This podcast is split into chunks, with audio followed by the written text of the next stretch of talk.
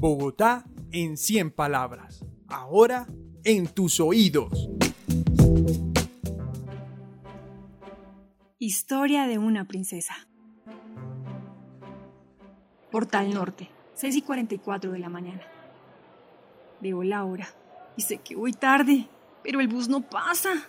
Así que espero y espero hasta que en el fondo veo uno de esos largos buses rojos venir hacia mí.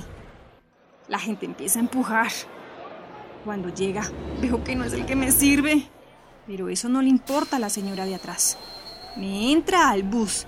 Cuando logro salir, veo que lo que en un cuento de hadas llamaríamos mi zapatilla de cristal se va sin mí. Sigo esperando a que a las 12 alguien me la devuelva. Natalia Beltrán, 17 años. Localidad Usaquén.